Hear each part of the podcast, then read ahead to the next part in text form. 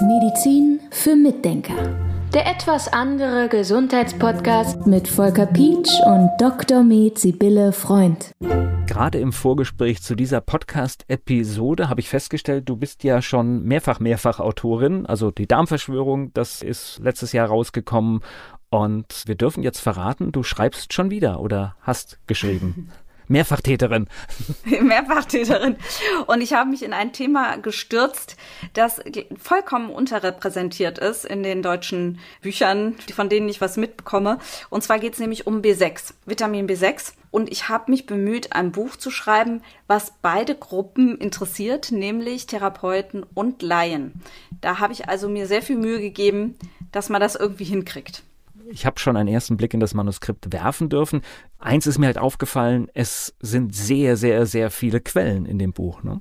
Ja, ich habe dann mal nachgezählt. Ich habe etwa um die 300 Studien verarbeitet. Also ich liebe es ja, Studien zu lesen und vergrab mich dann immer gerne. Und ja, da habe ich also lange recherchiert, vor mich hin recherchiert, alles gesammelt, was ich so finden konnte, was ich interessant finde und habe das dann strukturiert. Und zwar so, dass man also die verschiedenen sag ich mal, die Kapitel befassen sich mit verschiedenen Themen. Also natürlich geht's um Vitamin B6-Mangel. Was ist das? Was ist Vitamin B6-Toxizität? Gibt es die überhaupt? Gibt es überhaupt eine Toxizität von Vitamin B6? Das ist nämlich auch ein sehr interessantes Kapitel. Worauf wirkt sich Vitamin B6 aus? Auf zum Beispiel das Thema Krebs ist ein großes Thema, Immunsystem ist ein großes Thema, Entzündungen ist ein großes Thema, Zuckerstoffwechsel, Psyche und so weiter. Also mich hat das unheimlich gepackt, als ich die ganzen Sachen gefunden habe. Ich fand, ich habe immer wieder gesagt, boah, das ist so toll, das ist so faszinierend, was es alles gibt, wofür Vitamin B6 alles zuständig ist. Das findet man eben nicht einfach mal so, sondern da muss man schon so ein bisschen buddeln, aber dann ist es echt spannend. Um das mal einzuordnen, wenn du jetzt sagst, das ist ja ein Spagat zwischen Fach, Fachlesern und Leserinnen und ich sag mal jemanden, der das vielleicht nur, weil er mit irgendwas betroffen ist, liest und ein, ein medizinischer Laie ist, das ist schon ein Spagat, oder? Ja, das ist ein Spagat und ich habe mir wirklich lange überlegt, wie ich das vermitteln kann.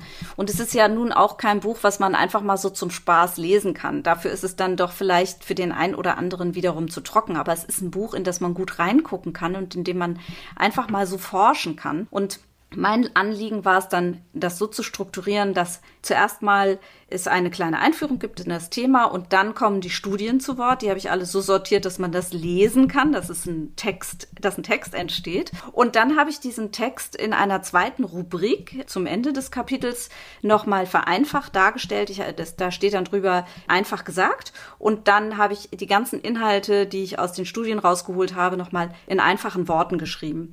Ich glaube, das ist für die interessierten Laien der viel einfachere Zugang natürlich, aber auch für die Therapeuten kann es sein, dass der ein oder andere sich sagt, ach mir ist das zu aufwendig, jetzt die Studientexte zu lesen, diese Auszüge, die Zitate. Ich lese erstmal den einfachen Text und wenn ich dann finde, da möchte ich noch tiefer eintauchen, dann gehe ich weiter hoch im Kapitel, weiter zum Anfang hin suche mir die Stelle raus und das ist chronologisch beides immer parallel. Also der kompliziertere Text ist parallel zum einfacheren Text aufgebaut, so dass man dann schon weiß, wo man das ungefähr findet, diesen Textabschnitt. Dann kann man das da nachlesen und dann hat man dazu natürlich die Quelle und kann auch in die Primärliteratur eintauchen. Also ist im Prinzip äh, auch so wie bei die Darmverschwörung, da ist ja auch so ein Aufbau drin. Ich habe hinten eine Zusammenfassung, die kann ich lesen, kann feststellen, das betrifft mich, lese das ganze Kapitel oder habe halt manchmal, okay, weiß ich Bescheid, muss ich mich jetzt gar nicht tiefer reinlesen. Ja, ganz ähnlich. Sehr spannend. Jetzt muss das Ganze noch gesetzt, gemacht und getan werden und dann in die Welt gebracht werden. Ja, ich freue mich schon sehr drauf, das in der Hand halten zu können. Und ich habe mittlerweile auch schon von einigen Patienten gehört, dass sie das super spannend finden. Das ist halt das Verrückte, ja. Man denkt ja immer, wieso muss man jetzt ein Buch über ein Vitamin schreiben oder auch lesen? Aber wenn wir dann so ins Gespräch kommen, die Leute und ich, und dann sage ich, ja, ich habe jetzt gerade ein Buch geschrieben, da ging es um das und das, da habe ich das und das aufgeschrieben und das und das entdeckt, dann sagen die, was? Das ist ja spannend, das macht B6 krass, das ist ja echt toll. Und dann sagen sie, oh, ich will das unbedingt haben, ich will das unbedingt wissen, was sie da geschrieben haben und gefunden haben. Macht sehr viel Spaß. Medizin für Mitdenker. Der etwas andere Gesundheitspodcast mit Volker Pietsch und Dr. Med Sibylle Freund.